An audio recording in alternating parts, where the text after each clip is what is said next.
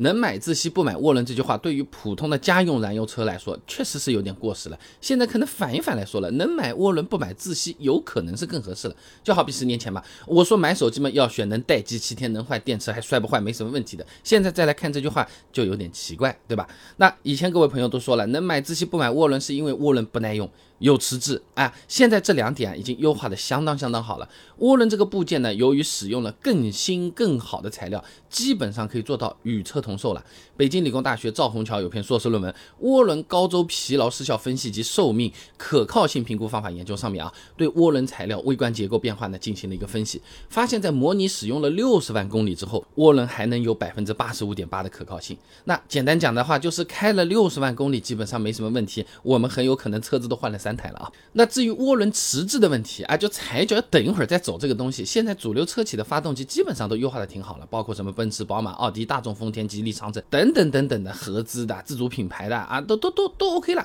都用的是小惯量涡轮，哎，就有点像是用了更轻更小的这个纸风车，你用更轻的力气去吹这个风车，它也更容易转起来了啊。那么启动更快，迟滞也显著减少啊。我们不信去试驾看一看，这个实质有可能我们都不一定感觉。得到了啊。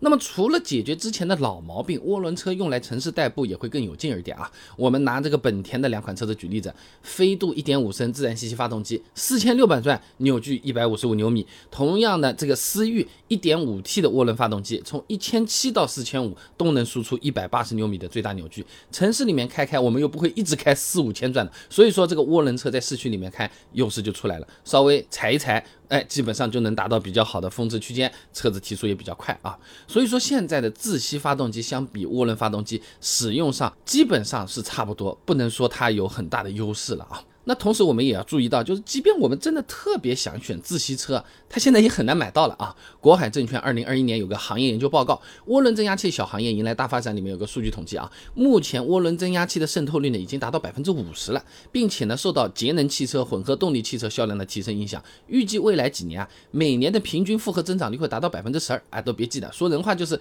自然吸气的车子它本身就越来越少了，和很多朋友喜欢的那个手动挡有点像的，现在买个手动挡也难啊，你。你比如说想要买个自吸车，你除了呃丰田、日产、马自达，其他品牌基本上不太选得到了。国产车里十万价位左右的这种车子，基本上都一点五 T 发动机嘛。那买的时候执意要选自然吸气，反而有可能会存在错过自己喜欢车型的可能性了啊。那前面我们讲的是纯燃油车子了，那么对混合动力的车子来说，能买自吸不买涡轮这句话有没有道理？其实从市场的角度来看啊，在混动汽车领域啊，自吸发动机和涡轮发动机占有率目前啊五五开。清华大学汽车安全与节能国家重点实验室、北京电动车辆协同创新中心的帅石金等人呢，在期刊《汽车安全与节能学报》上发了篇论文，《混合动力乘用车发动机节能技术路线展望》上面说啊，这目前混合动力车子的发动机呢，分为日系车企主导的自然吸气高膨胀比汽油机路线和德系车企主导的直喷增压汽油机路线啊。那么市面上自吸发动机用的相对多一点的，你听听看啊，本田的混合动力基本上都是两点零升。自吸发动机啊，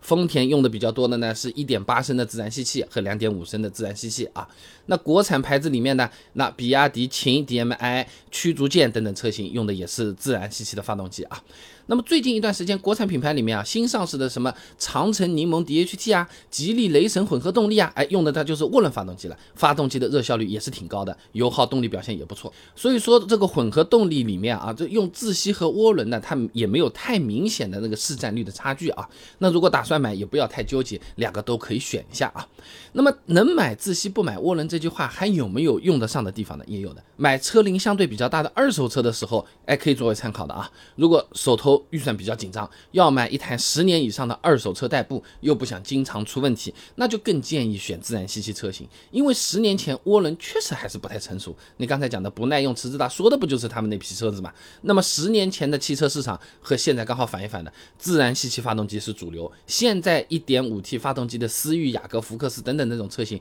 当年都是一点八、一二点零、二点四，都是自然吸气发动机啊。所以买二手车的时候选自吸，有可能比涡轮的确。是更明智的一个选择啊，所以我们买二手车能选自吸的车型也会更加丰富一些啊。那总的来说，如果只买一台普通家用车的话，哎，汽油车啊，那么能买自吸不买涡轮这句话确实是有点过时了啊。现在涡轮可能是更好的选择了。但如果说，哎，二手车它的车龄，比如说比较大了，六年了、七年了、八年了，那刚才那句话还是有点参考价值的啊。